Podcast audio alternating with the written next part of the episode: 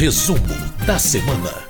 E quem faz o resumo da semana com a gente no painel eletrônico e também no podcast exclusivo da Rádio Câmara é a editora-chefe da Rádio Câmara, a jornalista Ana Raquel Macedo. Olá, Ana, tudo bem? Oi, Márcio, tudo bom? Bom dia aí para quem nos escuta agora ao vivo pela Rádio Câmara, pelas nossas rádios parceiras, também pelo YouTube. E aí, para quem escuta a gente em qualquer outro horário, como você mesmo disse, pelo nosso podcast do Resumo da Semana.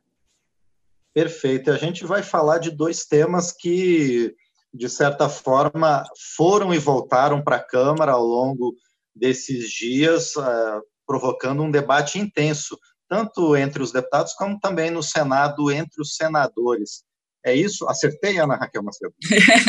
é isso mesmo, Márcia. A gente teve dois temas bem complexos essa semana em votações na Câmara, que é, foi a chamada PEC do orçamento de guerra, que agora já foi promulgada, ontem, inclusive, à tarde ela foi promulgada, e agora já é a emenda constitucional de número 106, e também o projeto é, de lei de socorro aos estados neste momento de pandemia, quando as arrecadações é, de, dos entes federativos e também não só dos estados, mas também dos municípios, elas têm caído a arrecadação natural, porque a atividade econômica tem diminuído bastante, e nesse momento os estados e os municípios precisam de recursos da União para poder atuar no combate à pandemia do coronavírus, seja ali na questão de saúde propriamente dita, mas também no é, reforço e aí na ajuda também às atividades econômicas de cada um desses entes federativos.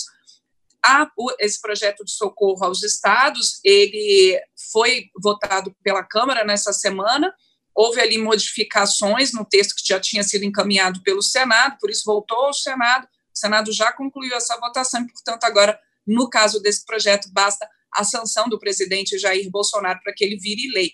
No caso da emenda constitucional, ela já está, então, valendo, já foi, inclusive, publicada. Basicamente, Márcio, é, eu acho que a gente pode começar, por exemplo, com o projeto dos estados, a gente explicar Perfeito. um pouquinho, né, como é que, é, é, o que, que prevê essa proposta. Ela, inicialmente, a gente, lá atrás, ela foi chamada assim, ela chegou como Plano Mansueto, né, como o, o secretário ali é, do, do Tesouro, no, no caso do governo, mandando ali um, um projeto para que os estados se comprometessem com uma série de medidas de ajuste fiscal para poderem receber ali recursos de ajuda da União. Só que depois, o que, que aconteceu? Veio a pandemia da Covid-19, mudou tudo, mudou o cenário, e aquelas medidas mais restritivas previstas no plano Mansueto, não haveria mais como, na avaliação dos parlamentares, que os estados e os municípios pudessem cumprir essas medidas de restrição de gastos, nesse momento em que é preciso, inclusive, aumentar gastos por conta do combate à pandemia da Covid-19. E aí, a Câmara fez uma primeira versão ali do projeto, no, é, relatado pelo deputado Pedro Paulo, é, do Democratas do Rio de Janeiro, e o, prevendo, por exemplo, que a União pudesse fazer uma compensação das perdas com arrecadação de ISS e ICMS, ICMS no caso dos estados e ISS no caso dos municípios. O, a equipe econômica do governo foi contra essa primeira versão do texto apresentada pela Câmara, proposta pela Câmara, uh, dizendo que ia ser um impacto muito grande nas contas federais e que não haveria contrapartida dos estados. O texto, então, foi para o Senado, o Senado propôs uma nova versão, relatada, inclusive, pelo presidente do Senado, o senador Davi Alcolumbre, e isso o Senado votou essa proposta no sábado passado. É, votando essa proposta no sábado, já no início dessa semana, os deputados se debruçaram, então, sobre essas medidas. E o que foi aprovado foi o seguinte: são cerca de 125 bilhões de reais a estados e municípios, 65, mais ou menos ali, 65 bilhões é, para suspensão do pagamento de dívidas desses entes federativos com a União. Alguns estados já conseguiram isso, inclusive na Justiça, Márcio, mas outros não, e aí, então, fica essa possibilidade. E outros 60 bilhões são para repasses diretos a esses entes federativos, durante, é, divididos aí num período de quatro meses. É, no fim das contas, o presidente da Câmara, o deputado Rodrigo Maia, comentou que houve certamente uma divergência entre deputados e senadores sobre como seria feito esse repasse de recursos da União para estados e municípios nesse momento difícil de pandemia, mas que no fim das contas a ajuda vai chegar e por isso mesmo a Câmara decidiu votar o texto do Senado, houve pequenas mudanças em relação ao texto do Senado, principalmente quanto à questão das contrapartidas, porque uma das medidas adotadas pelo Senado, em acordo com a equipe econômica, com o ministro da Economia, Paulo Guedes, era para que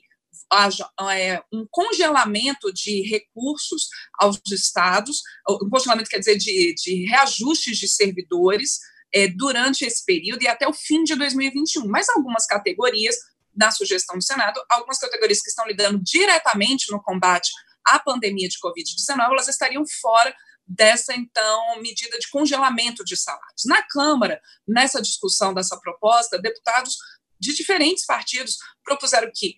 sim, é, é, se resguardasse, então, esse grupo de servidores que estão lidando ali diretamente com a, a, a luta né, contra a pandemia de Covid-19, mas que outras categorias que também estão sendo afetadas, é que elas ficassem de fora dessa restrição de reajustes salariais. Então, os deputados incluíram os professores, incluíram os, os servidores ligados à limpeza urbana, ligados a serviços funerários, incluíram a Polícia Federal, a Polícia Rodoviária Federal, agentes socioeducativos, então outros servidores ali nesse grupo. O Senado, na nova votação dessa proposta, concordou e manteve é, essa, essas, essas mudanças feitas pelos deputados no texto. Com isso,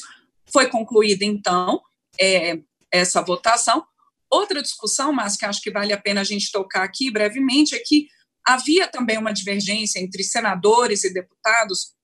quanto ao repasse de uma parte desses recursos que tem que ser necessariamente, essa parte tem que ser necessariamente aplicada em medidas de combate à pandemia. É, são cerca de 10 bilhões de reais e que é, 40% eles vão ter que ser é, divididos conforme certos critérios. O Senado propôs que, os, que o critério fosse da taxa de incidência da doença, ou seja, levando em, consideração o tamanho da população e a porcentagem ali de pessoas atingidas pela Covid. Isso acaba beneficiando estados menores, por exemplo, como o Amapá, como Rondônia, em que a taxa de incidência da doença já está bastante alta embora a população seja pequena comparada ali ao Rio de Janeiro, a São Paulo. Na Câmara, foi aprovada uma, foi aprovada uma mudança para que esse, esses recursos fossem mais para aqueles estados em que haja um, é, um número maior é, de casos, número absoluto de casos. Mas nessa nova votação ao Senado, é, se retomou esse critério, então, pela taxa de incidência, né, é, para é, cerca de 40%, então, desses 10 bi sendo distribuídos conforme a taxa de incidência da doença. No fim das contas, a gente teve, então, Márcio, tanto deputados quanto senadores, o presidente das, os presidentes das duas casas, né, o Rodrigo Maia no caso da Câmara, o Davi Alcolumbre no caso do Senado, concordando sobre o texto final. E agora a gente vai ver se o presidente Jair Bolsonaro vai ou não sancionar essa proposta na forma como ela saiu do Congresso. Hoje os jornais já dizem ali que há um indicativo do presidente de vetar essa questão relacionada aos servidores, né, quer dizer, essas categorias que estariam excluídas desse, dessa proibição de reajuste salarial até o fim de 2021. A gente vai ver, então, aí nos próximos dias como é que vai ser essa negociação com o governo para a sanção dessa proposta. A expectativa, tanto do presidente da Câmara, Rodrigo Maia, quanto do presidente do Senado, Davi Alcolumbre, é que esses recursos cheguem já aos, aos estados já a partir do dia 15 de maio, portanto, a partir da semana que vem. Então, há uma expectativa de que o governo sancione o mais rapidamente possível essa proposta. Pois é, Ana, é, apesar dessas divergências pontuais que você citou entre Câmara e Senado, o presidente da Câmara, Rodrigo Maia, ele avaliou que a aprovação, a votação e aprovação dessa ajuda aos estados é uma vitória do Congresso Nacional. É, isso se dá, é, essa declaração do, do presidente, se dá porque o texto original e ao longo das negociações o governo queria algo muito mais discreto, muito mais limitado, é isso? Exato, né, Márcia? É, como eu disse, o texto inicial, a sementinha inicial era chamado Plano Mansueto, é, e que exigia realmente dos estados uma série de contrapartidas para ter esse socorro financeiro da União, a renegociação de dívidas. A gente tem que lembrar que desses cerca de 125 bilhões de reais, em torno ali de 65 bilhões de reais são exatamente a renegociação de dívidas, a suspensão do pagamento de dívidas. Estados, é, ele foi criado esse plano Mansueto especialmente voltando para estados que estão com uma situação financeira já complicada desde antes da pandemia caso do Rio de Janeiro, Rio Grande do Sul, que são estados que já estavam ali com as suas contas no vermelho já há bastante tempo, Minas Gerais também. E então, só que nesse momento da pandemia, tudo mudou. E o, o governo realmente, quando o primeiro texto da Câmara, que era a questão da compensação de ISS, ICMS, o governo falou que seria um cheque em branco, os deputados até falaram que não, que seria só nesse momento de pandemia, que era um, uma espécie de seguro para os estados e municípios. Lá no Senado, então, houve já uma participação mais ativa do ministro da Economia, Paulo Guedes, na negociação do texto, se incluiu essa questão do congelamento de salário dos servidores, o governo concordando aí com a transferência de recursos, e até interessante, Márcio, que nas últimas coletivas do presidente da Câmara, Rodrigo Maia, ele coloca exatamente isso, que o governo que não queria muito disponibilizar esses recursos neste momento, no fim das contas, o texto que sai da Câmara e do Senado é, é muito semelhante essa ajuda né, é, é aos estados. A Câmara falava ali em 80 bi em seis meses, diluído em mais tempo, já está nesse texto final fala em 60 bi transferido aos estados em quatro meses. Então, o balanço final na avaliação do presidente da Câmara, Rodrigo Maia, é que a ajuda vai chegar e é uma ajuda importante, uma ajuda que vai dar um alívio para esses estados e municípios que é, é, tiveram as suas contas, estão tendo suas contas deterioradas exatamente pela redução drástica da atividade econômica, redução necessária aí, nesse caso, por conta do isolamento social que é recomendado pelos especialistas em saúde para frear o avanço da é, epidemia de coronavírus. E, ao mesmo tempo, então, também Câmara e Senado aprovaram o chamado orçamento de guerra, que, por outro lado, muita gente pode é, alegar que pode ser um cheque em branco também para o governo, mas para isso tem amarras também, não é, Ana? Isso mesmo. Essa, é, essa PEC do orçamento de guerra, ela faz com que até o fim da pandemia os gastos do governo federal, os gastos da União com o combate à epidemia, seja aí gastos de saúde, também questões econômicas que a gente está vendo, o auxílio emergencial de 600 reais, essa própria ajuda financeira aos estados e municípios, que isso envolve gastos da União e que esses gastos eles possam ser separados do orçamento geral da União, por isso chamado PEC do orçamento de guerra. São medidas específicas para esse momento da pandemia, que elas conferem segurança, inclusive aos servidores do governo federal que estão fazendo toda essa mobilização de recursos e as análises técnicas para a transferência desses recursos. Então, essa emenda, que agora é uma emenda constitucional, a emenda constitucional 106, porque ela foi promulgada nessa quinta-feira pela mesa do Congresso Nacional, já foi inclusive publicada, ela permite, então, essa divisão do orçamento, permite que você crie um regime ali especial de contratação de obras, de serviços, um regime mais simplificado, permite que você, é, que o, o, o, Banco Central compre dívidas, compre títulos, né, seja títulos públicos, seja títulos de empresas privadas, para poder dar mais liquidez à economia. É, é, todos esses todos os atos, por exemplo, feitos por esses servidores desde é, 20 de março de 2020, eles estão dentro, então, estão validados por essa essa emenda constitucional do orçamento de guerra, para que haja então essa segurança jurídica. É, outra questão, por exemplo, é que ah, aquelas empresas que têm dívidas com a Seguridade Social, nesse momento de pandemia, elas vão poder receber benefícios, eventuais benefícios fiscais pelo governo, ou é, é, benefícios creditícios, quer dizer, crédito em bancos públicos, mesmo que não esteja em dia com as suas obrigações com a Seguridade Social. Então, isso também está previsto nessa emenda constitucional 106. E também diz o seguinte, como você colocou, né, Márcio, não é um cheque em branco. A União, o governo federal vai ter que é, definir critérios muito claros e transparentes na transferência desses recursos, seja para empresas, seja para estados, para municípios. O relator dessa emenda constitucional na Câmara, o deputado Hugo Mota, do Republicanos da Paraíba, ele calcula ali que o governo vai ter é, cerca de 600 bilhões de reais em gastos extras nesse período da pandemia, exatamente para poder dar esse auxílio. O presidente da Câmara, Rodrigo Maia, ele tem dito, né, Márcio, que o governo, que a União é a única que pode emitir moeda, é a única que pode realmente é, é, dar esse socorro agora a estados, municípios e às próprias empresas e à população em geral. A gente é, é teve, inclusive, nessa quinta-feira, uma audiência pública com o ministro da Cidadania, o Nix Lorenzoni, na comissão mista do Congresso que acompanha as ações de combate à pandemia do coronavírus, colocando ali a questão do auxílio emergencial de 600 reais, as dificuldades que forem encontradas, o que, que eles estão buscando para poder liberar esse auxílio que vai ser é, pago a, a, diversos trabalhadores que perderam seus empregos ou que são trabalhadores informais nesse momento da pandemia durante três meses. Então, é realmente a, a gente vê ali uma tem sido construída, né, uma série de medidas para socorro aí é, é, de diversas áreas nesse momento de pandemia. Esse orçamento, então, daria aí essa segurança maior à União para agir nesse momento.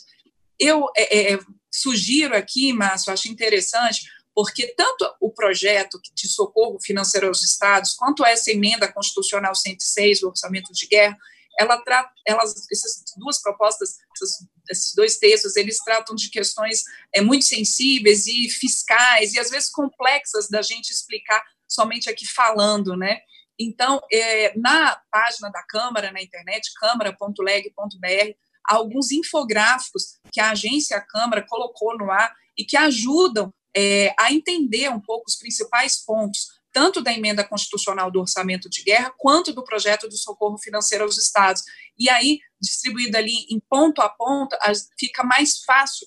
né, também para fazer, complementar esse entendimento sobre essas duas propostas é, aprovadas, tanto na Câmara, pelo, quanto na Câmara, quanto pelo Senado nessa semana, uma delas, como eu disse, já promulgada, que é a emenda constitucional 106 do orçamento de guerra, e a outra aguardando aí a sanção do presidente Jair Bolsonaro nos próximos dias. Pois é, complementando a sua informação, Ana, na página da Câmara, é, quem acessar pode saber tanto o que os estados e municípios podem usar livremente desses recursos, quanto as ações que serão obrigatórias para a área de saúde. É, realmente, como você bem lembrou, é um, um gráfico bastante esclarecedor e mostra para cada estado e para cada município o que, que é livre e o que, é obrigatório para a saúde. E com relação ao orçamento de guerra, o infográfico também conta desde o objetivo dessa emenda, os valores que podem ser utilizados, também a questão que você comentou sobre a fiscalização desses, desse, desses recursos, do uso desses recursos e vários outros temas relacionados.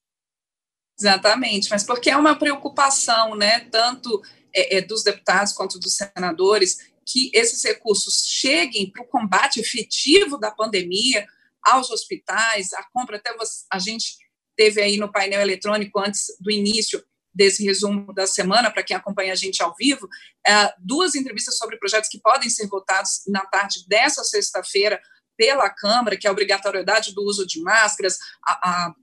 desburocratização aí do processo de certificação de ventiladores. Quer dizer, a gente tem essa preocupação em relação à saúde, mas também há essa preocupação de parlamentares em relação a dar suporte para aqueles que estão sendo afetados em seus empregos e as empresas também nesse momento de pandemia, para que com esse suporte um número grande de pessoas possam é, ter a segurança de ficar em suas casas em isolamento social. Perfeito, muito bem, Ana Raquel Macedo, mais uma vez, muito obrigado. A gente conversou nesse resumo, então, sobre o chamado orçamento de guerra e sobre ajuda para estados e municípios, dois itens votados tanto pela Câmara quanto pelo Senado Federal. Ana Raquel, mais uma vez, muito obrigado por esses esclarecimentos para os nossos ouvintes e nos encontramos novamente na próxima sexta-feira. Obrigada, Márcio. Bom, bom fim de semana para você e para quem escuta a gente nesse fim de semana ou, ou em qualquer outro momento aí por podcast. Um bom dia. Bom dia e vamos todos nos cuidar nesse período de coronavírus. Obrigado mais uma vez a Ana Raquel Macedo.